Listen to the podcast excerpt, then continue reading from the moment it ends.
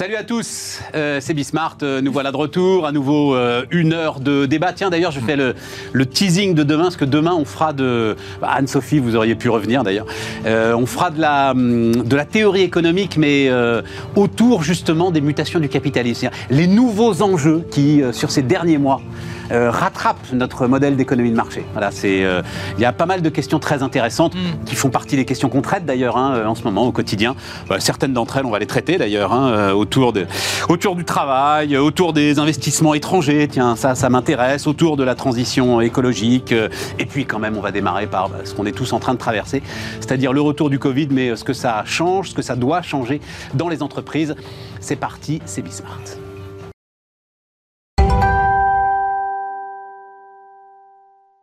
Donc, Anne-Sophie Alsif, bonjour, euh, Bonjour. Anne-Sophie, chef économiste euh, BDO France. Bénédicte Tillois, bonjour. euh, Bonjour Bénédicte. Stéphane. Euh, T'as oublié J'oublie toujours l'heure. 10h32, 10h32. J'étais pas loin, 10h28. J'étais en avance, en fait. voilà. Donc, euh, euh, Bénédicte. Alors, eh ben, tiens, on va vendre ton bouquin. Je l'ai fait devant euh, une assemblée de DRH ce matin. Merci Voilà, beaucoup, de- du, du- du COMEX à la start-up, hein, c'est ça, Bénédicte, c'est- tu la racontes. team. Voilà, et, et ça, ça intéressait, je dis juste d'un mot, mais des DRH qui ont des vraies réflexions aujourd'hui. Disons que la, ce qu'on appelait la gestion prévisionnelle des emplois et compétences, elle prend aujourd'hui beaucoup plus d'ampleur avec notamment euh, toutes les réflexions qu'on a sur les retraites et l'idée que on est tous d'accord sur le fait qu'il va falloir travailler euh, euh, sans doute euh, 64 ans et même peut-être et peut-être au-delà. Et donc les réflexions des DRH sont maintenant très très larges. L'idée d'essayer, alors c'est pas du, du prêt de compétences d'ailleurs, non, c'est d'essayer de faire de l'open talent et d'envoyer à l'extérieur de l'entreprise un certain nombre de leurs hauts potentiels. Et donc je leur ai dit avant de faire ça, lisez le bouquin de Bénédicte, voilà, parce que le gars qui débarque dans la start-up et qui dit où est l'assistant, il n'y a pas d'assistant. Voilà, tu le racontes à merveille, donc euh, voilà. Merci. Et Guy Mamoumani, salut Guy. Bonjour. Euh, merci de, de nous rejoindre une nouvelle fois, euh, donc euh, co-fondateur, co-président du groupe Open, et puis euh, voilà, l'une des grandes voix du numérique en France. On va reprendre d'ailleurs un certain nombre des débats qu'on a ensemble, notamment sur la souveraineté. Il y a une des questions qui m'intéresse euh, autour du métaverse. Ça y est, c'est parti comme une traînée de poudre, cette histoire. Je ne sais pas si euh, tu t'en rends compte, si tu le réalises. Ah oui, oui. Mais le nombre de... euh, euh, donc Mathieu Courtecuisse qui est venu la semaine dernière nous dire il faut un Chief Metaverse Officer dans les entreprises, c'est maintenant. Bon ben on va en reparler. Euh, démarrons sur... euh, alors, impact macro-Covid, j'ai mis à macro parce que Anne-Sophie est là, euh, avant de voir comment vous, vous le vivez. Non mais euh, voilà, j'ai assez célébré les 7% de croissance envisagés en France pour ne pas te poser la question Anne-Sophie, est-ce que ça risque de les... De les, de les fragiliser. Voilà. Alors pour l'instant dans les indicateurs non, hein, mais c'est euh, bien sûr au moment où euh, je te parle et ça peut euh, évoluer. Qu'est-ce qu'on voit euh, au niveau des morales des entreprises? On est quand même au beau fixe. Au niveau des consommateurs aussi, on a eu de très très très bons chiffres au troisième trimestre. C'est vrai que pour le quatrième, on attend quand même les fêtes de fin d'année. Euh, là aussi, on devrait avoir de très bons chiffres de consommation, notamment dans les services. Donc c'est vrai que pour l'instant, il y a de la confiance avec une politique monétaire qui reste accommodante malgré les risques inflationnistes qui se confirment. Donc c'est quand même ça le, le- le risque qu'on va beaucoup regarder la- l'année prochaine. Et donc c'est vrai que ce qu'on anticipe, c'est une croissance qui reste très robuste cette année à cause de ce rattrapage. Mais par contre, l'année prochaine, on aurait peut-être une reprise qui serait en deçà. On attendait 4, 4,5. On serait peut-être plutôt en deçà de 4 parce que justement, on aurait peut-être cette politique monétaire moins accommodante, des risques inflationnistes qui se confirment et des pénuries qui s'accélèrent, notamment aussi sur euh, le marché de l'emploi. Donc on dirait une Même bonne si- fin d'année. Quand même, parce Et- qu'on regarde là euh, euh, l'ensemble des cours des matières premières, euh, etc. Alors, c'est un peu comme les. C'est volatile. un peu, oui, non, c'est un peu comme les contaminations Covid quand on est en pleine vague. tu Oui, sais. oui, oui. Il suffit d'une toute petite inflexion comme ça, ça se stabilise. On dit ouf, ça y est. Mais enfin, quand même, euh, ça se stabilise.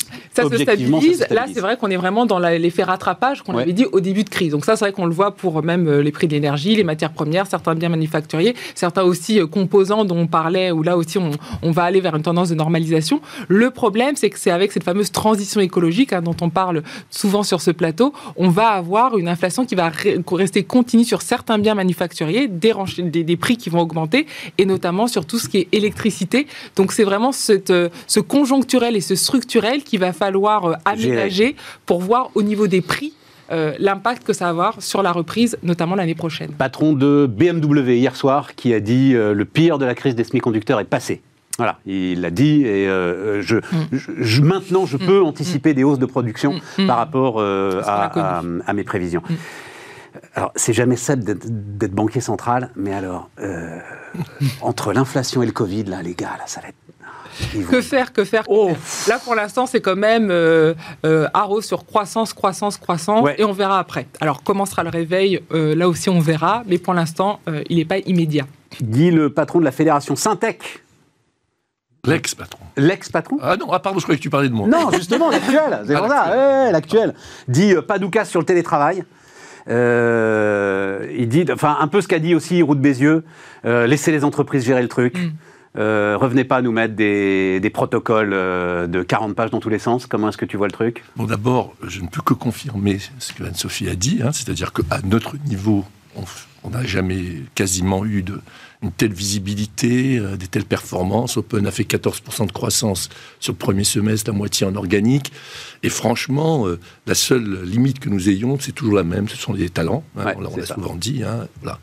Et c'est pour ça que je lis ça à euh, ta question, parce que il faut quand même avoir compris une chose de cette crise, c'est que ça a été un catalyseur de la transformation numérique. Mmh, Et par conséquent, ne revenons pas à avant la, avant la, crise, parce que si on remet les mêmes contraintes, eh bien, on va avoir les mêmes conséquences. Oui, mais là, quand il dit pas d'oucas sur le télétravail, c'est pour ça que ça m'a intéressé, parce que c'est le patron du... Non, il dit le contraire, c'est-à-dire, il dit, il y a eu une période, enfin, on l'a tous vécu quand même, et puis euh, merci d'être là, c'est-à-dire un plaisir de se retrouver. Mm. Euh, revenir à du full télétravail, je pense, serait un coup au moral de pas mal de gens. voilà. C'est ça qu'il voulait dire, en fait. D'accord, moi j'ai pris le mot oucas dans l'autre sens. Je sais, c'est pour ça que ne pas nous dire ce que nous devons faire. Ouais. Par exemple, je peux parler d'Open, nous avons signé un accord de télétravail basé sur le volontariat avec trois jours par semaine au maximum. C'est-à-dire qu'on a respecté évidemment ce que tu as dit. Il y a une nécessité de euh, se retrouver, de travailler en équipe et de, et de fonctionner. Bon, mais d'ailleurs, je, euh, je me l'applique à moi-même. Hein. Moi, je suis comme ça à deux, trois jours aussi de télétravail. Hein. Donc, euh, et, je, et je trouve que c'est beaucoup plus productif. Et non, mais où je veux vraiment insister, c'est que on a compris que le télétravail n'était pas juste une contrainte ou se libérer d'une contrainte. C'est une nouvelle façon de travailler.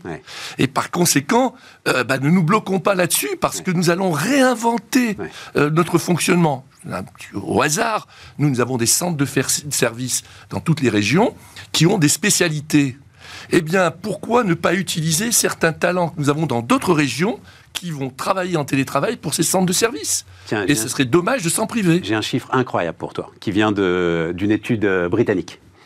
Donc, euh, le télétravail augmente mm. le taux de participation sur le marché, notamment des femmes. Mm. 8% des... Donc, Grande-Bretagne, hein. mm. seule étude robuste euh, là-dessus, mais il va y en avoir d'autres. 8% des mères de famille vivant en couple et 3% des femmes sans enfants ont repris une activité ou augmenté leur temps de travail depuis le début de la pandémie. Et donc, au UK, la population active féminine a progressé de 1,8%. Bah Moi, je bois du petit. Hein, ah, mais c'est, ce chiffre est dingue, Bénédicte. En fait, J'adore. Ce que je trouve très intéressant, c'est qu'en fait, le télétravail, c'est à la fois une contrainte et une souplesse. Et en fait, la manière dont on le tricote dans la vie quotidienne de l'entreprise, c'est comment on maximise le, phénomène de souplesse que ça génère. Tout à fait. Et en fait, dans les chiffres que tu donnes, on voit très bien. C'est-à-dire, à partir du moment où ça va créer de la souplesse, ça réouvre le champ des talents. Et euh, des choses qui étaient compliquées, c'est-à-dire des mutations que les gens n'acceptaient pas pour des raisons familiales, ils les acceptent aujourd'hui parce qu'en fait, ça leur laisse l'opportunité de voir suffisamment leur famille et dans le même temps, d'avoir des opportunités de carrière qu'ils n'auraient pas eues ou au contraire qu'ils auraient sacrifiées. Et c'est particulièrement les femmes qui se mmh. sacrifiaient sur les opportunités de carrière. On est d'accord. Donc c'est chouette et en même temps, moi je suis d'accord avec, euh, avec ce que dit Guy, c'est-à-dire que c'est une transformation majeure de la manière de travailler. On est tout au début de l'histoire et il y a un gros enjeu pour les entreprises, c'est qu'elles doivent à la fois permettre les opportunités pour chacun, mais elles doivent aussi construire des rituels communs pour que l'entreprise ne soit pas une somme d'individualités. Et la création, notamment, elle se fait ensemble et en collectif. Alors on, on, évoquera la question du métaverse tout à l'heure, qui est une manière peut-être un peu originale et en tout cas pas encore totalement euh, connue par tout le monde euh, pour refabriquer des collectifs quand on est dans le virtuel. Mais vraiment, je trouve que c'est intéressant. On est en train de vivre une totale mutation euh, du travail. Elle était en germe et le, Covid l'a accéléré. Et ça fait partie des éléments positifs du Covid. Mm. C'est que tout le monde a appris le numérique et l'a appris in situ, c'est-à-dire pas dans la tête, mais avec les tripes et le cœur. Et je crois que c'était une bonne, une bonne nouvelle de ce point de vue-là. Il en faut. Hein. Bon, petites infos quand même, Guy, mais tu connais ça par cœur, tu as gardé talent, parce que les, les, chiffres sont récents, là, donc je donne un peu d'infos quand même. Voilà, tu prends ça avec fatalité. non, mais c'est très spectaculaire quand même. Donc c'est aux États-Unis. Hein. 72% des salariés occupant des postes dans la tech envisagent de quitter leur emploi dans les 12 prochains mois. 72%.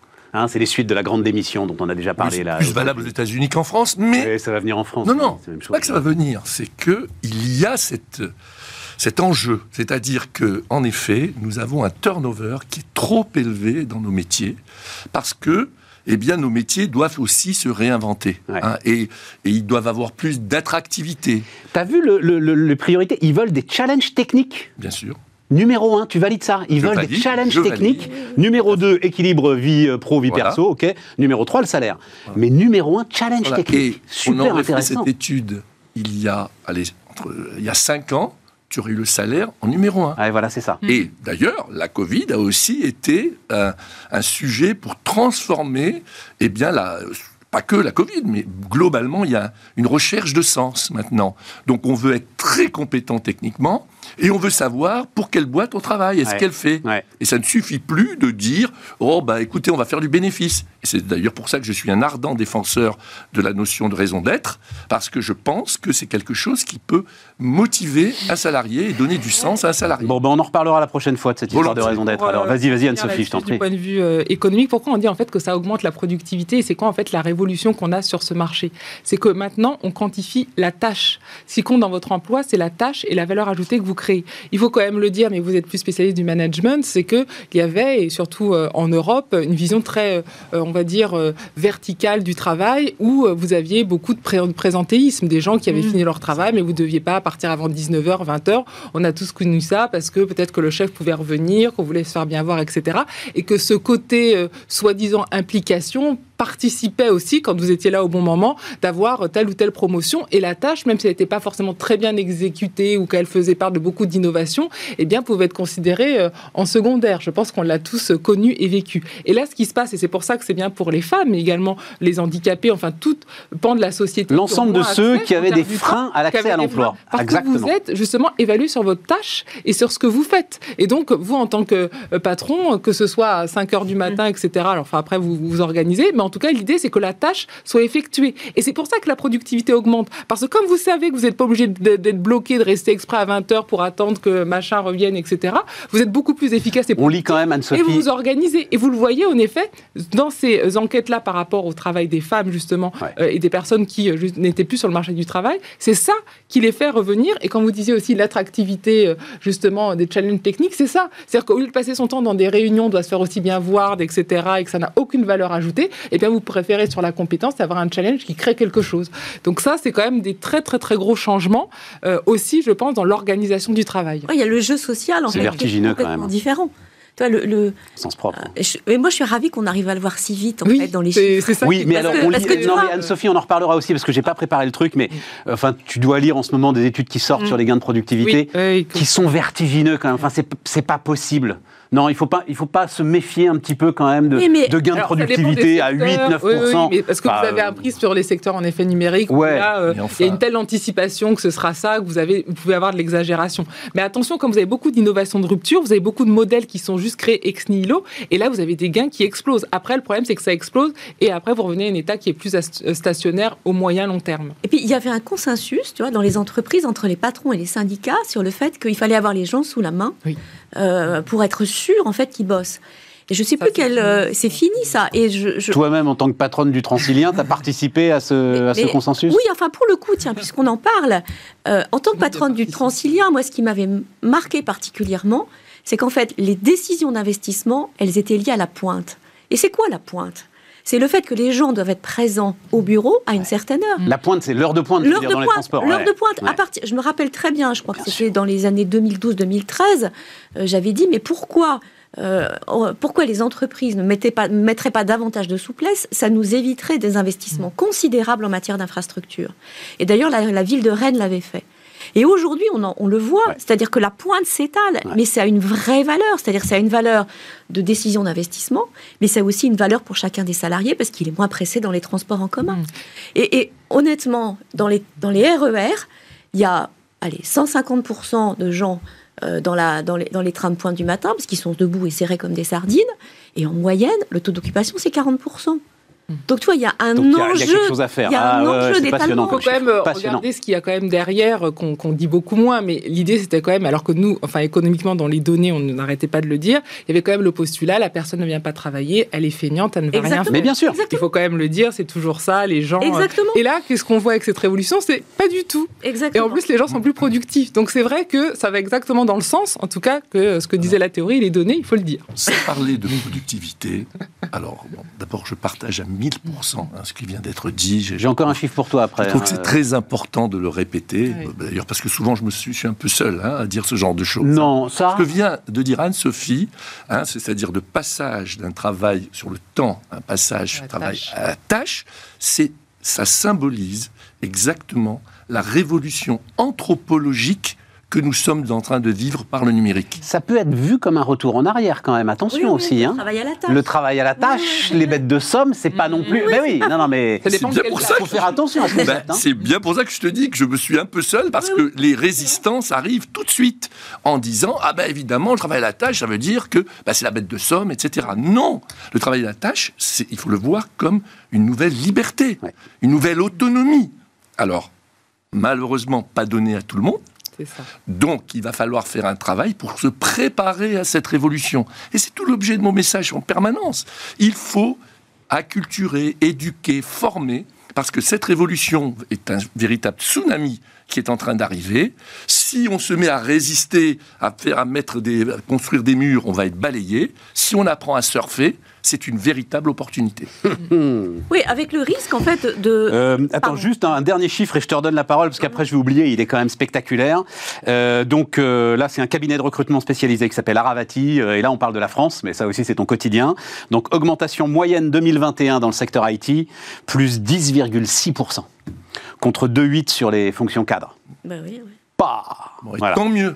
Et, et alors. Tant, moi, je pourrais m'en plaindre. Non, non, non. Mais tant mieux. Tant mieux. Et surtout, bah doublement tant mieux, c'est qu'il euh, donne sur quel projet précis. Et c'est là que tu vois que ta transformation est en cours. C'est expérience client, euh, e-commerce, data évidemment, gestion de projet. Voilà. extraordinaire parce qu'on ne cite pas un langage informatique. Non, exactement, La nouvelle génération d'informaticiens dans cette révolution numérique, ce sont des gens qui comprennent les métiers, puisque c'est le mariage des métiers de l'informatique. Voilà. Donc d'ailleurs, souvent j'interviens dans des écoles d'ingénieurs et on me dit euh, qu'est-ce que tu nous donnes comme conseil? Eh ben, je dis faites de la philo. Faites de ah, la littérature. Parce que, faites de l'économie, de la socio. Pourquoi bien Parce qu'il faut apprendre ce que les besoins d'un client, il faut apprendre à travailler ensemble. Fait, j'ai dit, si vous voulez être les recordman dans les salaires et les recherches, faites de l'éco-conception, parce que maintenant, ça devient une priorité. Bénédicte. Oui, je sais plus ce que. ah, je suis désolé. Non, mais c'est pas très grave. C'est pas très grave. Mais ça va revenir. En fait, je, suis totalement d'accord avec ce qui a été dit sur la transfo, c'est-à-dire qu'en fait, on focalise beaucoup sur la technologie, mais on sait que c'est un sujet d'usage et c'est aussi un mm. sujet de modèle économique. On va parler d'Uber tout à l'heure. je pense qu'on aura l'occasion d'y revenir. on peut y aller. C'est la transformation qui a lieu. Elle, la technologie rend les choses possibles, mais en fait, les usages ont changé. Euh, et, les modèles économiques, la, la, manière de financer tout ça aussi a changé. Et c'est pour ça que c'est révolutionnaire. Et c'est pour ça qu'on est un peu, euh, comment dire, euh, parfois comme un lapin dans les, dans les phares de la voiture, dans, dans les entreprises, parce qu'on ne mesure pas hmm. l'étendue finalement des transformations qui sont devant nous. C'est trop tôt aussi. Et, et je, je, comprends un certain nombre de personnes dans l'entreprise, en fait, qui sont accrochées à la façon dont elles exercent leur métier aujourd'hui, parce qu'on leur a pas donné toujours le sens de ce qu'elles font. C'est-à-dire, et elles voient partir des tâches qu'elles réalisaient hmm. au bénéfice d'autres tâches qui sont à développer et qui n'ont de sens que si on les relie avec le sens, en fait. Sûr. Et donc, c'est pas qu'un problème de jeune, le sens. C'est un problème de reconversion aussi. Ça, c'est très important parce que c'est aussi la fin. Alors là, c'est les, les, discussions qu'on pouvait avoir, notamment avec Bruno Metling, euh, euh, quand il était euh, DRH d'Orange au moment de, la crise sociale qu'ils ont traversée. Ce qui, ce qui s'appelait le travail invisible, c'est-à-dire le gars qui, à la fin de la journée, a passé sa journée au travail, mais qu'est-ce que j'ai fait, en fait? Mm. J'en sais rien. Oh, et ça, c'est bah, désespérant. Et donc, c'est la fin de ce travail invisible. Bah, c'est très, très fort. C'est la fin où, et en tout cas, euh, je ne veux pas incriminer euh, tel euh, type de, de progiciel en particulier, mais il y a beaucoup de gens dans les fonctions support, par exemple, qui ont appris un métier uniquement à travers un outil. Bien sûr.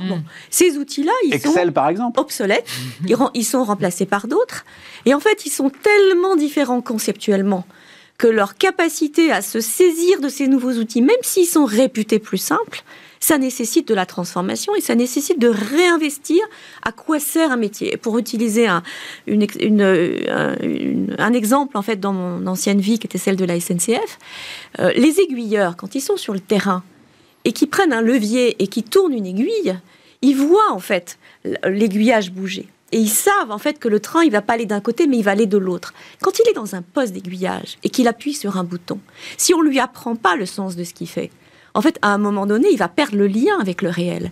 Et donc, on a un gros enjeu, c'est de continuer à créer le lien avec le réel pour que tout ce virtuel qu'on invente et qui facilite la vie des gens continue à leur donner du sens, parce qu'on peut aussi accélérer la perte de sens et leur donner l'impression en fait que les métiers qu'ils exercent, ils sont totalement hors sol et ils n'ont plus de prise avec la réalité. Mm. Donc cette transformation, c'est pour ça que moi je suis d'accord avec toi quand tu dis la philosophie. En fait, il faut raccrocher les gens à des essences humaines, sinon c'est terrible. Hein. Il y a un malentendu en fait le mot transformation numérique ou digitale, eh bien, on entend de la techno. Or, c'est pas du tout ça. C'est le mot transformation que tu as utilisé. Mais oui, parce qu'on n'en a pas d'autres. C'est essentiel. Et en fait, si tu ne t'occupes pas de l'humain, des organisations, du sens, ben, tu as raté ton numérique. Et d'ailleurs, ça me fait rire souvent, j'entends des patrons, des grands patrons, expliquer qu'ils sont bien en avance dans leur transfo numérique. Ils ont déployé Office 365, ils ont fait un site de e-commerce, mais ils n'ont rien compris objectivement, ce n'est pas le sujet. Le sujet, c'est la transformation, le changement, l'évolution des gens. Et donc, c'est un enjeu humain avant tout. Bon, mais juste pour finir ça, mais je t'en prie, euh, Anne-Sophie. Ça va être euh, quand même le grand, grand, grand sujet. C'est aussi l'inégalité par rapport à ça. Euh, c'est-à-dire que les, emplois qui ne sont pas choqués par ce progrès technologique vont avoir des énormes baisses de salaire, vont avoir des conditions de travail qui seront beaucoup moins favorables, même en termes de compétitivité. Mais attends, Anne-Sophie, pardon, je te coupe. Quel emploi n'est pas touché par ce choc bah, technologique Dans les services, dans les services. Quand vous avez des, des, des métiers, on va dire plutôt d'exécution, vous allez avoir une machine avec laquelle vous allez travailler, vous allez peut-être la changer, mais comme vous, vous dites, vous êtes, euh, vous êtes sur la machine, vous l'utilisez. Vous n'êtes pas dans le processus de transformation. Alors que comme vous voulez le dire, là, le but, c'est l'innovation, la création. L'outil, la machine est un moyen. Il n'y en a euh, pas beaucoup quand même. Hein. Euh, enfin, je, pense effectivement, d'ailleurs, on en discutait hier. Restauration, vous avez quand même. Voilà. Euh, hébergement, restauration, effectivement. Faire un lit, il faudra toujours faire un lit. Ah oui, mais c'est là où vous avez les pénuries. La construction, mais elle est impactée par la transition digitale. mais quand vous êtes juste sur, quand vous êtes juste sur le terrain, mais même sur le terrain, pas dans la conception, tu reçois. Vous allez avoir, vous allez avoir des inégalités qui vont être fortes si les gens ne sont pas justement formés à ce que, à ce que vous dites. Prenons l'exemple de la distribution. Vous avez vu, le patron de Carrefour a annoncé en grande pompe une transfo digitale. Euh, je vais recruter 3000 data scientists. Bon, alors on applaudit, évidemment, il a tout compris. Mais moi, j'ai fait cette remarque. J'ai dit, mais qu'en est-il des 30 000 caissiers et caissières hmm. Il, Ou des gens dans les... J'ai la réponse. Bon, bah, tant mieux, parce que moi, je pas... quand j'ai vu l'interview, je n'ai pas entendu parler de ça. Et je dis aujourd'hui, si je suis patron d'une boîte. ils vont être dans les magasins. Et eh ben voilà En fait, là-dessus, ils sont. Alors, c'est déjà le cas. Tu peux pas le dire parce que tout le monde, enfin, les, les gars qui sont de mauvaise foi te diront Mais non, c'est pas vrai, ils préparent un grand plan social. Certainement pas. Eh ben Certainement pas. D'abord, les people sont trop précieux aujourd'hui euh, pour s'en séparer. Voilà, la, guerre des talents, elle est partout et à, tous les niveaux euh, de la chaîne de travail. Et en fait, tu vas les remettre dans les magasins, mais le change management, là, est considérable. Absolument. Parce qu'ils sont plus attelés à la machine. Exactement. La, machine. Pour Anne-Sophie, c'est-à-dire qu'ils sont impactés. Mais, différemment. Voilà, différemment. Et le problème, c'est que souvent, les processus de transformation ne sont pas toujours adaptés. et, il faut... je, vais, je, vais, je vais t'organiser un petit euh, débat avec euh, mon merveilleux Jacques Chanu, euh, ancien patron de la Fédération bah, française du bâtiment. Non, mais parce qu'il se trouve qu'il y a un an et demi, je lui ai dit la même chose que toi, Anne-Sophie. Vous restez un peu à l'écart de la transition digitale. La réponse a fait une heure. Et elle était passionnante sur la transformation des chantiers, mais vraiment passionnante à tous les niveaux. Voilà, c'est. Euh, euh, mais alors attends, juste. Euh, non, vas-y, vas-y, parce que je voudrais juste qu'on avance, parce que ça, ça, amène quand même. Il nous reste quelques minutes avant qu'on fasse une pause, donc allons-y sur cette histoire de métaverse. C'est-à-dire tout ce que tu décris là, Bénédicte, la coupure avec le réel Et je vis ajouter, parce qu'on n'en a pas parlé, un problème générationnel quand même, hein, et un conflit de génération. Euh, là, ça va être quand même un petit peu compliqué à gérer si effectivement cette histoire de métaverse est en train de se répandre comme une traînée de poudre dans les entreprises. Et si effectivement on se crée un avatar dans l'entreprise pour aller faire des réunions virtuelles tout cela va être compliqué à gérer. Oui, c'est, à la fois, enfin, oui, c'est passionnant, et, oui, ceux qui vont devoir concevoir cette transformation ont intérêt à être inspirés euh, et à être des humanistes. Euh, mm. Parce que le risque est grand sinon d'avoir des gens en fait qui sont considérés par leur entreprise comme des avatars. C'est-à-dire qu'en fait l'avatar ne mm. sera ne sera que la représentation d'humain. Et si on inverse la logique, c'est terrible. Mm. Mais bon, il y a Quelle belle on, on, sait que toutes les transformations génèrent en fait ce genre de de, contradictions potentielles, c'est-à-dire une souplesse ou une contrainte, une opportunité, un risque. Enfin, c'est toujours pareil. Hmm. Et donc, c'est pour ça que c'est aussi important d'avoir des dirigeants qui sont éclairés sur un plan humain. Parce qu'ils ont dans les mains maintenant des outils qui ont une telle puissance qui peuvent démultiplier leur efficacité ou créer des drames. Il faut un chief metaverse officer ou pas? Franchement, je, mais la rigolade. il faut retenir. Du il faut retenir ce que vient de dire Bénédicte, qui est, qui est l'essentiel, mais qui est valable même aujourd'hui dans notre quotidien. Je n'ai pas besoin d'aller dans la science-fiction du mm. métavers. On n'en est même pas à l'utilisation optimale d'Internet. De quoi on parle sur euh, le métavers Donc moi, je suis déjà, hein, je, je prône déjà une transformation qui soit opérationnelle, humaine, efficace, qui crée des emplois le métavers sera la prochaine étape, certainement. Mais si on a su gérer notre transformation dans le monde Internet, on saura la gérer dans le monde métaverse. Et j'abonde dans le sens de Bénédicte. Tiens, dernier truc, parce que puis on reparlera d'Uber euh, après la pause, mais euh, enfin, cette transition digitale, ça remonte aussi très très fort quand même. Elle est d'abord physique, c'est-à-dire il faut des métaux, il faut des puissances de calcul, il faut des data centers, et voilà. voilà. Et donc, euh, j'avoue que je l'ai découvert, alors que ça date pas d'hier, mais je me dis, si moi je le découvre, il y a pas mal de gens qui vont être intéressés. En fait, une mine et raffinerie de lithium vient d'ouvrir dans la haute vallée du Rhin. Euh, les contrats donc sont passés. J'ai vu ça parce qu'en fait il y a eu un gros contrat passé avec Stellantis pour la fourniture de lithium donc euh, dans la vallée du Rhin. J'ai regardé un peu plus et j'ai vu qu'en fait euh, en Alsace visiblement il y a énormément de lithium, mais qu'on n'arrive pas à ouvrir de mine. Voilà, je voulais juste là-dessus, euh, savoir si vous aviez eu le temps d'y réfléchir, mais à un moment, il va falloir quand même se poser des questions industrielles sur cette transition euh, digitale. C'est bien ce que j'en pense par rapport à ces sujets. Pour moi, il faut arriver à concilier la transformation numérique, la croissance et l'environnement. Alors évidemment, on ne va pas faire n'importe quoi. Et je pense que euh, il faut. Ah, je ne crois pas qu'en Allemagne ils fassent n'importe quoi. Exactement. évidemment. Donc et c'est pareil pour le nucléaire. C'est-à-dire on a besoin de ces sujets. Si je dis ah non, je ne vais pas toucher à une mine de lithium parce que c'est mauvais pour l'environnement, je ne pourrai pas opérer ma transformation numérique comme je veux la faire. Anne-Sophie? Alors moi, c'est sûr que je serais plus nuancée par rapport à ça parce que l'idée, c'est toujours euh, avantage, mais aussi risque. Si en effet vous exploitez et que ça a des conséquences qui sont euh, dramatiques, euh, il faut voir ça à moyen long terme. Anne-Sophie, les conséquences aujourd'hui, je, te je me permets, les conséquences aujourd'hui, elles sont dramatiques, mais tu les vois pas. C'est-à-dire qu'elles sont dramatiques en Chine. Donc comme c'est loin, tout va bien. Non, mais justement, comme on est au début de ces transformations, moi, ce qui me fait peur quand j'entends ces débats, c'est juste qu'on va remplacer une dépendance par une autre. Alors que là, l'opportunité qu'on aurait, parce qu'en effet, pour faire cette transition, on sait très bien que c'est de, nouveaux matériaux et qui sont dans des euh, pays aussi qui vont être compliqués pour pouvoir euh, faire de l'extraction, c'est de se dire un, diversifier et surtout, justement, utiliser ce gap technologique pour peut-être, alors aujourd'hui on ne les a pas euh, encore, mais de ne pas avoir cette dépendance. À mon sens, c'est ça où ça joue. Alors vous allez me dire, en attendant, c'est sûr, sur les dix prochaines années, il, faut. De donc il faut, et il y a ce principe de réalité au niveau du temps. Alors je suis tout à fait d'accord, il ne faut pas encore être dépendant euh, euh, de. Mais il faut, à mon sens, diversifier. plus vous êtes diversifié, plus vous avez ce risque que vous allez devoir exploiter, mais ce sera minoré. Et là, ce qu'on voit, c'est que c'est quand même l'idée, on essaie de trouver, voilà, il n'y a plus de pétrole, on essaie de mettre mettre autre chose, mais on est toujours dans la même idée euh, d'extraire. On est toujours dans la même idée mais de. Du pétrole, on n'en avait pas. Enfin, quand même. Oh, tu préfères une mine de lithium en Alsace ou en Allemagne qu'une mine en Chine, quoi. Là, tu as le choix. La logique est différente. Je comprends, Sophie. Tu m'avais d'ailleurs assez hum. convaincu sur la voiture électrique. Tu avais eu le même. Non, non, non, mais c'est une réflexion très intéressante. C'est-à-dire, oui, oui, oui. Ta réflexion, c'est de dire ne font, ne, on ne reproduit pas l'erreur. On reproduit pas l'erreur qu'on avait fait avec le diesel. C'est ce que tu nous avais dit avec l'automobile. On a one size fits all, et donc c'est la solution, et on se pose plus de questions et on y va. Je l'entends. Mais, si mais enfin, je préfère une mine en Alsace qu'une mine en Chine. Non, mais si on applique cette théorie mm. euh, sur le nucléaire, on se retrouve devant la même situation. C'est-à-dire que, euh, allez, on va chercher d'autres d'autres formes. Maintenant, il y a justement une nouvelle génération aussi de nucléaire, il y a le ah, traitement des déchets pour justement avoir le problème du coût. Donc c'est toujours la question de l'innovation. Donc c'est ça. Mais on voit que dès qu'il y a une transformation, on se dit oh là là, il y a euh, ce produit, euh, maintenant on n'utilise plus le pétrole. Vite, il faut trouver la même chose pour remplacer. Donc on va faire de l'électrique partout. Non, il ne faut pas faire de l'électrique partout. Il faut diversifier. Il ne faut pas faire que de l'électricité. mais c'est très, c'est très équilibré ce que tu dis.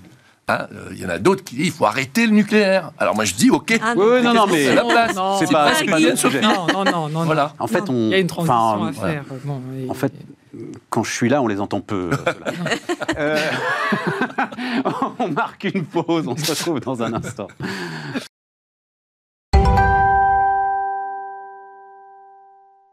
On repart, les amis, on repart donc avec euh, alors 10 ans d'ubérisation, parce qu'effectivement, alors euh, euh, en fait, Travis Kalanick, c'est, mais vous, tout le monde connaît l'histoire, hein, c'est à Roissy qui a eu l'idée d'Uber quand même, hein, trouvant pas de taxi à Roissy sous la flotte, c'est, pas possible, pour faire quelque chose.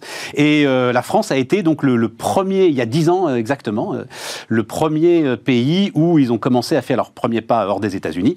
Et donc évidemment, ça a créé un sacré choc. Est-ce qu'ils ont choisi la France parce que c'était là que le marché du travail était le plus rigide sans doute aussi en partie. Avant qu'on discute de tout ça, je veux quand même juste dire un truc, c'est que euh, le Haut Conseil du financement de la protection sociale a publié des chiffres. Les gars, quand même, les VTC. Donc en fait, ils n'ont pas percuté que la loi obligeait Uber et l'ensemble des plateformes à envoyer au fisc et euh, aux URSAF l'ensemble de l'activité qu'avaient fait ces euh, indépendants. Ils n'ont pas fait gaffe que l'URSSAF allait avoir les chiffres. Et donc, ils ont massivement continué à sous-déclarer, ce qu'ils faisaient depuis euh, sans doute 10 ans. Mais tu as quand même 90% des VTC qui ont sous-déclaré leur chiffre d'affaires auprès de l'URSSAF, les gars. Enfin, pas possible. 66% des cotisations dues ont été éludées. 49 millions d'euros perdus. Bon, euh, je pense qu'ils vont se faire taper sur les doigts et que l'année prochaine ça ira mieux, mais enfin voilà. C'était euh, intéressant. Aujourd'hui, Uber, transporte 5 millions de clients par an en France. 30 000 chauffeurs qui gagnent en moyenne, donc là c'est des chiffres, ça y est, ils sont enfin euh, robustes, consolidés, voilà. 1400 euros net par mois pour 42 heures de travail, voilà. Euh, 10 ans d'ubérisation, je sais pas, euh, Bénédicte, euh, quand, j'ai lu ça, évidemment très vaste, mais quand j'ai lu ça, je me suis dit déjà 10 ans, et en même temps, c'est, enfin, j'avais l'impression que c'était du long et court à la fois.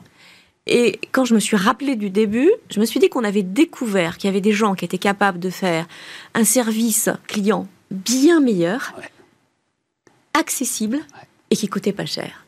Et que ça venait en fait complètement percuter tous les raisonnements de service qu'on pouvait avoir. C'est-à-dire il y avait d'un côté du, du bas de gamme et puis du premium. Et dès lors qu'on était dans le premium, en fait, c'était forcément plus cher. Et, mon expérience perso, ça a été de découvrir en fait que le premium était accessible. Euh, comme le reste. Et pour moi, c'est une vraie, ça a été une vraie interpellation, ça. Euh, en plus, au moment d'Uber, donc euh, il y, a, y, a, 10 ans, on parlait de transilien. Hein, c'est au moment où finalement j'ai ces responsabilités. Et ça m'a beaucoup questionné sur le fait qu'on puisse à la fois faire de la masse, euh, c'est-à-dire s'adresser à des foules entières et en même temps être capable de traiter chacun avec de la personnalisation. Ah et ça, pour moi, c'est ce que la révolution numérique a permis. Euh, hein. c'est personnaliser euh, à très grande échelle.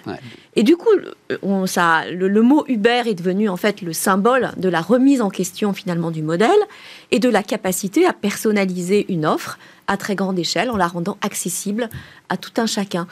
Et c'est une révolution de civilisation finalement euh, matérialisé par la bagnole, mais après, enfin, les taxis, après tout le reste a, embrayé.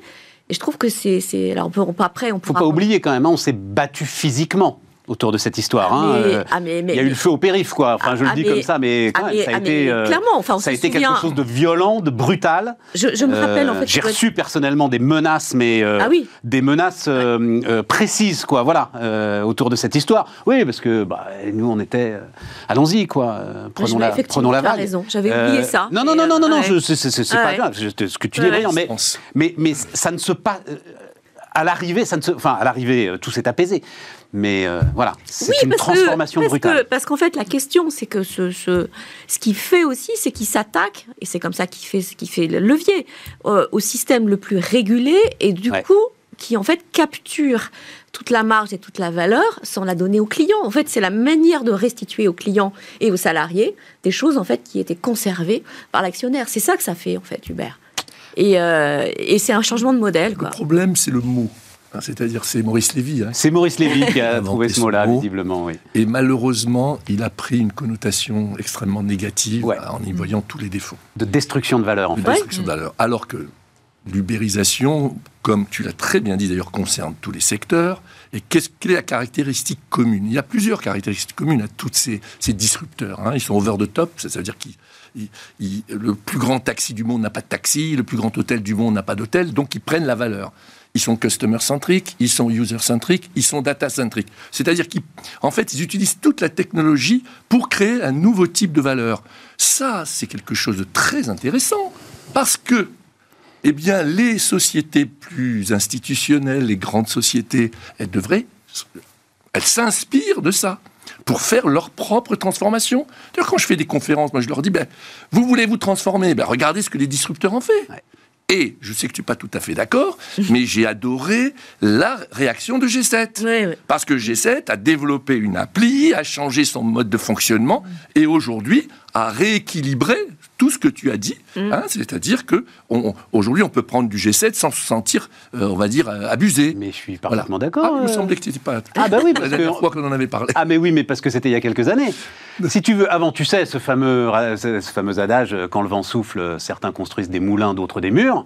ils ont quand même essayé de faire un mur d'abord, G7. Ils ont essayé de tuer le truc. Mauvaise réaction. Quand je te parle de menace, c'est le mot circonstancié que je cherchais. voilà, c'est bien deux, enfin pas de G7 évidemment, mais en tout cas de, de, taxis qui, assez légitimement d'ailleurs, avaient payé leur plaque de taxi une fortune et se voyaient déposséder tout à coup de ce bien sur lequel ils pensaient spéculer. Voilà. Mais le problème, excuse-moi, je vais juste finir. Le problème que tu viens, sur lequel tu viens de mettre le doigt, comme celui euh, des salariés, c'est que nous avons une transformation numérique, comme je l'ai dit, qui est une révolution, et on vit encore avec la réglementation, le contrat de travail, les lois, ça du 19e siècle. Donc, au lieu de faire marche arrière, parce que ça me fait rire quand les, chauffeurs Uber demandent à être salariés. C'est une folie. Mais en fait, eux, ils ont une réaction humaine parce que nous n'avons pas prévu le nouveau cadre fiscal, juridique, social, syndical adapté à ce nouveau monde. Mais c'est ça qu'il faut faire. Et j'aurais voulu que notre président euh, qui est très sensible à ces questions, mette ça sur le tapis au moment de son élection. Ben, il l'avait mis à la précédente. Ouais, oui. C'était le cœur de sa précédente campagne. Tu sais, on, on devait droit au chômage. Tout à fait. Parce que c'est le cœur du truc. Droit au chômage pour les indépendants. voilà. Euh, nouveau système de cotisation mmh. retraite. Chaque euro donnera droit au même droit. C'est un beau programme présidentiel. Hein. Absolument. Bon ben voilà. Donc moi je serai un petit peu plus euh, nuancé. Euh, enthousiasme peut-être. voilà, toujours. là vous dites c'est une révolution et autres. Bon, en, économie c'est assez classique. C'est juste que vous aviez un monopole et que ce monopole est mmh. en compte et que vous avez de la concurrence en fait. Et que forcément quand vous avez de la concurrence vous avez le prix qui s'effondre. Donc ça c'est vrai qu'à mon sens, dans le modèle, c'est pas quelque chose de si destructif. Euh, on se dit, voilà, c'est une véritable révolution. Non, en fait, dans, vous avez ça pour les opérateurs téléphoniques, vous avez ça dans plein de secteurs. Mmh. Voilà, vous avez un nouvel entrant qui, euh, qui casse les, les, coûts et donc forcément, euh, ça challenge les autres. Donc ça, c'est vraiment, vraiment le symbole de ce qui s'est passé avec Uber. Après, pour être plus nuancé, ce que l'on voit en tout cas dans les personnes au début qui sont allées dans, sur Uber et sur ces plateformes, c'était aussi des gens qui, des fois, n'avaient pas toujours accès à l'emploi, on va dire, classique. Et donc, du du coup utilisaient le fait d'être indépendants pour créer leur propre emploi. Parce qu'il y avait des difficultés d'insertion sur le marché du travail classique. Donc c'est, même si c'est en effet très positif et maintenant ça crée beaucoup d'autonomie et autres, c'était aussi parce qu'on avait des, des, imperfections sur le marché du travail qui faisaient que vous avez des gens qui étaient mis de côté et que donc ces plateformes donnaient aussi une réponse. Alors après, vous dites, oui, euh, maintenant je ne comprends pas pourquoi euh, ces personnes devaient être salariées, etc. Certaines d'entre elles, hein, certaines d'entre elles. Certaines, Vous aviez aussi euh, une, dichotomie par rapport, vous avez montré combien ils sont payés par rapport au nombre d'heures.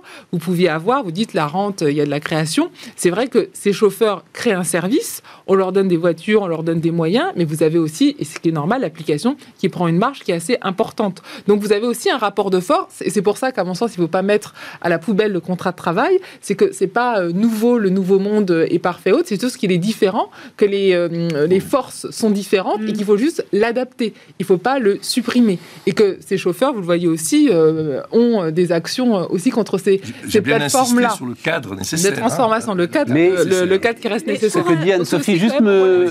Alors, moi, me rappelle, non, non, mais juste parce que de la même veine me rappelle un slogan, parce que je continue 2017.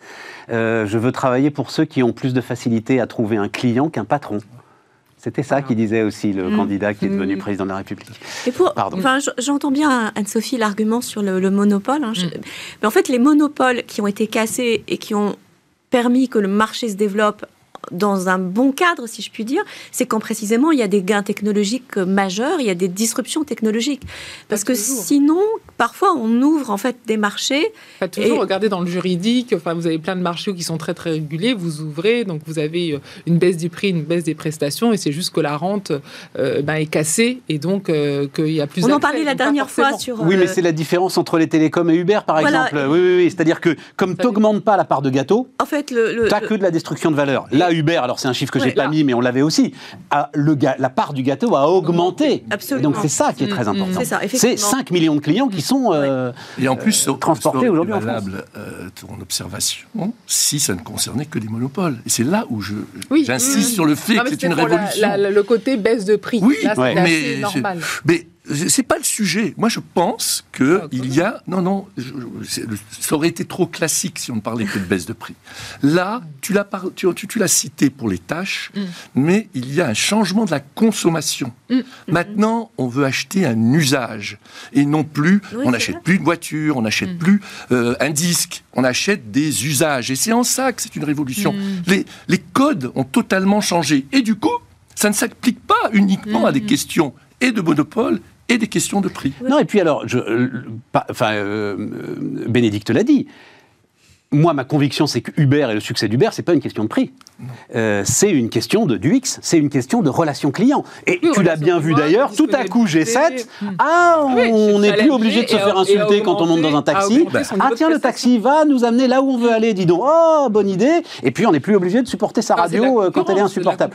oui, mais c'est ça qui a fait le succès de... Enfin, la concurrence, elle peut se faire par La relation client. Bah, vous avez un marché comme c'était le cas qui était mm. plus euh, en effet régulé, vous n'aviez pas de, choix. Donc c'est vrai que vous n'étiez pas dans le rapport de force. Mm. Mm. Qu'est-ce que j'ai euh, à vous donner encore? Oui, ça quand même, ça m'intéresse beaucoup. Alors, là aussi, c'est un chiffre. Alors la, puissance du luxe.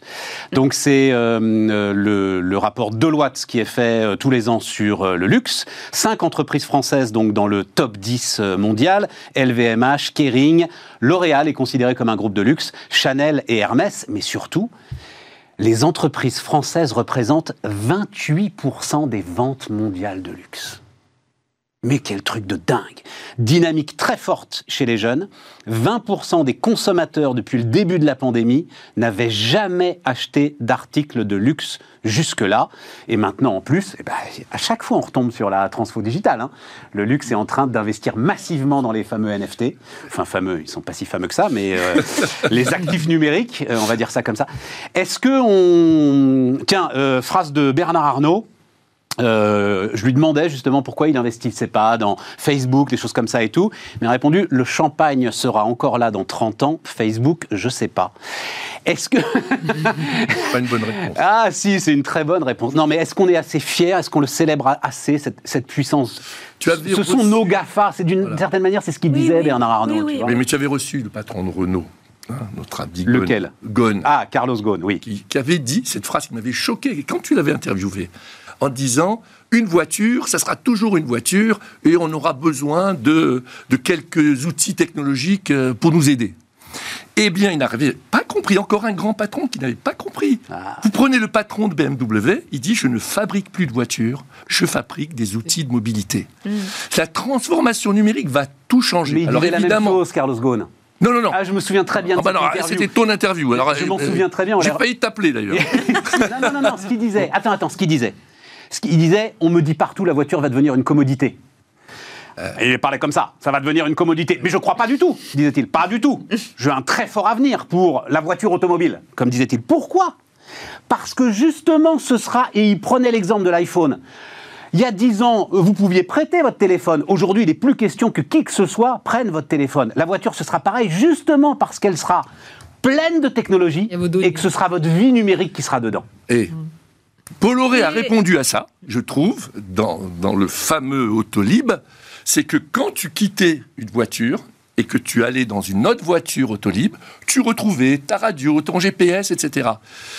Il y a et qu'est-ce que c'est devenu Autolib? Non, mais c'est autre chose. Mais non, c'est pas autre chose. Non, mais parce qu'on a une autre C'est pas ta voiture, t'en prends pas soin. Mais il y a 15 000 choses qui ont remplacé Autolib. Ça reste toujours pareil. C'est un usage. C'est un usage. Mais si tu permets, juste avant de laisser la parole à mes amis, je voudrais dire quelle fierté nous pouvons avoir, d'avoir comme ça des leaders mondiaux dans le luxe. Euh, et on peut se réjouir d'avoir des entreprises comme ça dans notre pays, à être content de les avoir.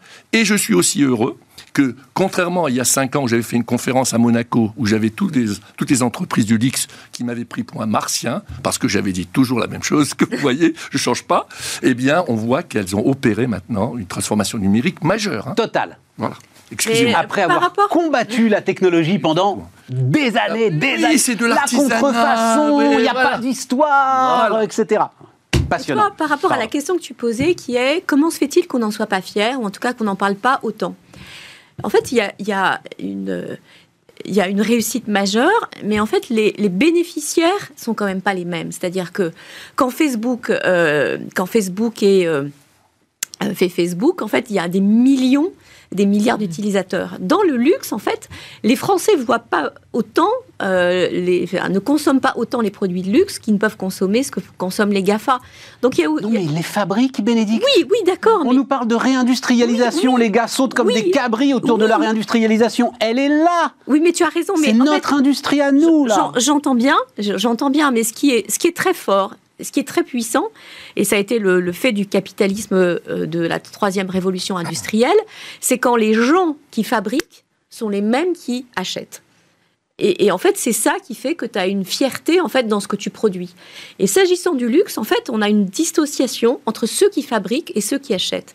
Et je pense que c'est pour ça qu'il n'y a pas autant d'appropriation dans le pays, autant de fierté dans le pays. Enfin, en tout cas, c'est mon hypothèse. J'ai peut-être tort, hein. mais, c'est très intéressant. C'est très important en fait, et c'est comme ça qu'en fait, euh, euh, euh, je cherche son nom. General Motors a vendu ses premières voitures. ah bah c'est Ford. c'est Ford, pardon. Voilà, c'est Ford, qui fixait les prix de la Ford T en fonction des salaires qu'il donnait à ses exactement. Et donc ça, c'est la, la, fameuse troisième révolution mm. industrielle. Dans la quatrième, en fait, la question du l'usager et, le fabricant, ils, sont ils peuvent être potentiellement dissociés. Mais pour le coup, je trouve que sur le luxe, on reste potentiellement dans un truc industriel qui n'est pas consommé a priori par tous les... D'accord, Bénédicte, mais c'est l'incarnation de l'industrie qui résiste dans les pays riches, c'est-à-dire qui crée une valeur considérable avec des marges considérables, qui peut payer des artisans qui font un boulot dont ils sont fiers. On parlait du sens, on parlait de tout ça. Enfin, je, suis, je suis 1000 à 1000% d'accord avec toi. Je sais, j'essaie juste de hmm. d'apporter une, une hypothèse, de poser une hypothèse sur le fait que les Français, au sens de l'opinion, ne seraient pas aussi fiers de, euh, de des entreprises de luxe qui, puissent, qui peuvent l'être d'autres entreprises dans lesquelles ils ont pu travailler. Voilà, c'est un peu l'hypothèse. Le problème aussi, c'est qu'il n'y a pas de lien direct avec la donnée Hein, et c'est vrai que quand on a les, fameux, euh, euh, les fameuses euh, firmes data qu'on a aux États-Unis, tout de suite, on pense qu'à la donnée et on sait que bah, ce sera ça l'enjeu, ce sera ça la lutte, ce sera ça la guerre, ce sera la donnée, la donnée, la donnée. Bon, on le sait. Et donc c'est vrai que tous les secteurs qui sont plus éloignés que ça, je pense, peuvent paraître moins stratégiques, parce que sont dit, bah voilà, euh, en fait, voilà, le Google, le Facebook ou l'Amazon, ils, ils, ont bien plus qu'un produit qu'ils vendent, euh, ils ont la vie des gens. Mais tu es d'accord, Anne-Sophie, sur l'idée que euh, Google, Facebook, etc., enfin, tu vois d'ailleurs les tensions sur l'habitat, la crise sociale profonde qui saisit la Silicon Valley, San Francisco, etc. C'est sûr que c'est pas... L'industrie du luxe je vais le dire un peu brutalement, mais c'est la meilleure arme anti-gilet jaune, quoi. Voilà. Euh, c'est bah, du travail pour tout le monde. Bah, c'est du travail pour tout le monde bien payé. Voilà. Bah, par rapport à ce que je, l'hypothèse que je pose, je comprends. Pas complètement, c'est pas complètement évident en fait. Mm. Après, Parce que sur ça la crée question, de l'envie, c'est ça que tu dis. Les Français sont jaloux. Ah bon, c'est un autre sujet. Moi, j'ai pas d'indicateur pour dire ça. Oui, c'est ça. T'as pas d'indicateur robuste. Voilà.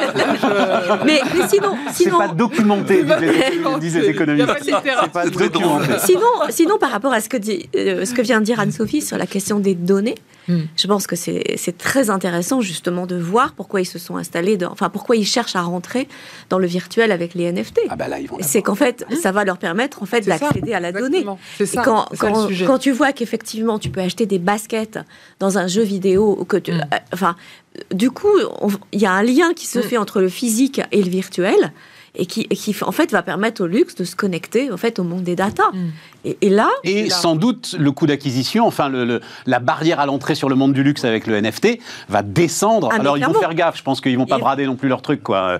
Mais euh, il va falloir toujours faire un effort, je pense, pour se payer même. Alors bon, il se trouve que euh, celui qui avait sans doute euh, été à l'origine de ça, en tout cas en matière de design, est décédé là ces, jours-ci, Virgil Abloh. Mais c'est ça, c'est inspiré de cet univers-là. Et c'est quand même assez vertigineux parce mm. qu'on est qu'au début là.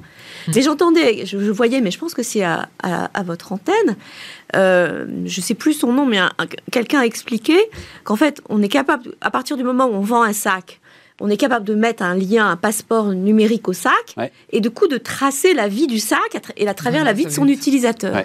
Et que du coup, l'usage du sac peut être démultiplié par la relation qu'on va introduire en fait avec la personne qui le tient. C'est pour ça qu'on en revient au, modèle des, des, des Je ne sais pas si c'est très RGPD compatible bah, ce que vous êtes en train de bah, dire. Sauf parce que les gens déclarent leur... Oui, c'est ça, tu es volontaire pour le faire. Si tu es d'accord pour le faire, et si ça te donne accès à un grand club euh, auquel tu peux, enfin dans lequel tu peux aller et personne d'autre, tu vois. Tu... Les femmes sont avantagées pour le.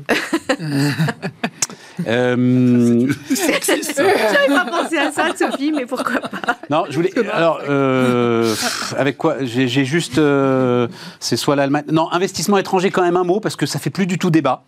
Donc, euh, l'État prolonge le seuil d'alerte. donc, c'est à 10% du capital hein, pour les investissements des sociétés non européennes dans des entreprises cotées. Donc euh, dès que vous dépassez 10% du capital, l'État a un droit de regard et peut vous interdire euh, mmh. euh, de faire ce. Donc ça fait plus débat, ça mmh. passe comme une lettre à la poste. Je ne sais mmh. pas ce que tu en penses. Pour moi, c'est une pilule empoisonnée dingue, quoi. Bah oui. Enfin, je suis quand même assez concerné. Ben voilà, tu peux l'être. On peut considérer qu'à un moment, cotée. On peut considérer qu'à un moment, tu es stratégique et que non, un Chinois n'a pas le droit d'investir chez toi. C'est ça. En plus, dans l'informatique, c'est très mondialisé quand même. Hein, et donc, ça nous fermerait éventuellement. Hmm. Hein, je ne sais pas si c'est le fait que l'État s'en mêle ne veut pas dire qu'il le bloque. C'est un peu une sorte de, bah non, mais... clause de préemption, on va dire. Hein. Euh, mais ça pourrait fermer un certain nombre de réflexions industrielles. Exactement. Alors moi, enfin c'est ce que les autres font. Donc euh, je, comprends la logique. En effet, économiquement, plus vous avez euh, du, capital extérieur qui vient une entreprise, ça veut dire souvent que l'entreprise est en bonne situation, innove, et donc c'est plutôt un signe positif pour l'entreprise. Après, il faut arrêter d'être toujours naïf. C'est ce que font les États-Unis et la Chine, et donc il faut toujours là là, on a, on a les 10%, c'est quand même pas quelque chose euh, de... Euh, de c'est pas beaucoup, 10%. Hein. Peut-être, mais en tout cas, c'est et la tendance sera celle-ci. et les autres le feront de plus en plus. Je vais me permettre Donc de on ne peut pas toujours être en le mode sujet, tout le temps, et puis les autres pas du tout. Le sujet, c'est alors, tu as parfaitement raison, et le sujet, c'est euh, le rapport à l'économie de marché de notre personnel politique. C'est-à-dire euh, les Allemands, les Américains, les Anglais, etc., les responsables politiques qui justement sont dépositaires de euh, ce droit d'alerte, euh, n'ont pas le même regard que les responsables français sur le fonctionnement de l'économie de marché. Bah, enfin, franchement, quand c'est Montebourg, tiens, je vais prendre cet exemple-là, ça me donnera, non, ça me permettra une fois encore de rendre hommage. Si, si, si Montebourg a ça, ce seuil d'alerte, tu sais quoi, aujourd'hui, Alstom est mort. Parce qu'il interdit à Patrick Cron de vendre la branche énergie à GE.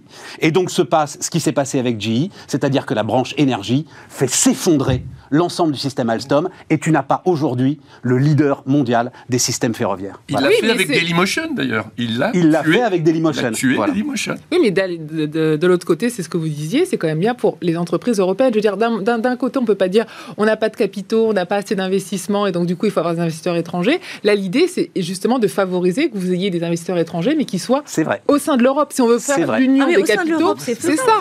Ah oui, oui, oui, c'est entreprise non européenne. Non européenne, c'est possible, mais si on veut créer un mais General Electric était non européen, hein, euh, Peut-être, mais il y aura toujours des exemples. À ce moment-là, on ne fait pas le marché euh, oui, des capitaux. Donc c'est toujours, pas, euh, toujours pareil. c'est pas un actionnariat qui, est, qui, est, qui est fluide. C'est un, un, interlocuteur, une institution qui prend le pouvoir en fait. Donc en fait, c'est pas tout, plein, plein de Chinois qui investissent, c'est une entreprise chinoise qui prend le contrôle. Ou américaine. Ou américaine. C'est pas le contrôle, c'est 10% du capital, Bénédicte. Oui, mais. Juste s'achète un ticket dans une boîte en pleine croissance type Groupon. J'entends bien. Tu crois qu'en Chine, tu peux faire ça? Non, mais ça c'est vrai, ça. C'était oui, 25. bah, enfin, je vais te répondre ce qu'on répond sur le droit du travail. S'il s'agit de s'aligner, bah si, parce que s'il s'agit de s'aligner sur le moins stratégique, justement, tout ce, avec tout ce qu'on a dit sur l'innovation derrière, là, ça n'a plus rien à voir. Tu le vois. C'est pour ça que tous les autres le font. Ouais, c'est un bon débat. Hein. Ça se tient, ce que Sophie. Moi, je suis d'accord sur cette réciprocité. Euh, ça concerne que les sociétés. Ok, si tout le monde le fait. Oui, ça ne concerne que les sociétés cotées. Eh ben, tu vas voir comme ça va encore plus encourager à sortir de bourse. En plus. Eh oui, bah, euh, bah, évidemment. Si on a plus de liberté. Ou ça peut aussi, pourquoi vous ne dites pas? Ça, c'est quand même tout à fait incroyable parce qu'on a ce débat aux États-Unis, en Chine. On dit, ah bah super, nous, on va essayer de consolider notre financement intérieur. On a ça en Europe et vous le dites très bien. C'est parce que les autres entreprises peuvent investir bah, justement en France, en Italie, etc. Qu'est-ce que vous dites? Ah bah non, euh, on va perdre, etc. Essayez d'être européen. Essayons d'être européens au lieu de toujours tout donner euh, à Chine, aux États-unis. Ah non, on n'a pas encore les données et les chiffres. Donc c'est bien.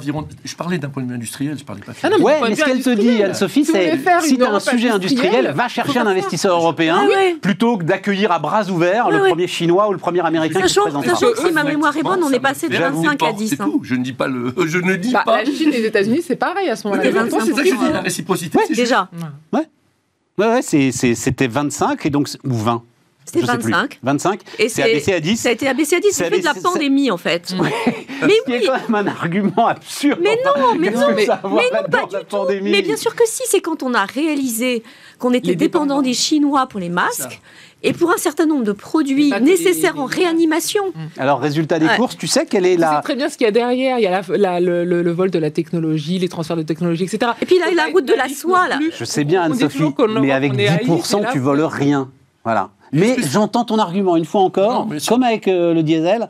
J'avoue que l'idée de forcer les patrons. C'est ouais. pour tous les secteurs c'est tellement large. C'est tellement. Toi, t'es dedans, en tout cas, c'est sûr. Mais c'est tellement large. Ils ont mis l'agriculture, ils ont tout mis ah dedans. Voilà. Tu vois. Il y a plein de pays en Europe qui pourraient investir dans votre entreprise et qui seraient ravis ah, Certainement, certainement.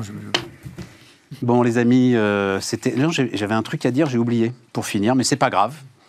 Euh, ce sera pour. Euh, ce sera pour pour la prochaine fois. J'avais un truc à dire sur ces investissements étrangers, mais non, ben c'est pas vrai. Euh, merci à tous, et donc euh, on se retrouve demain sur Bismart.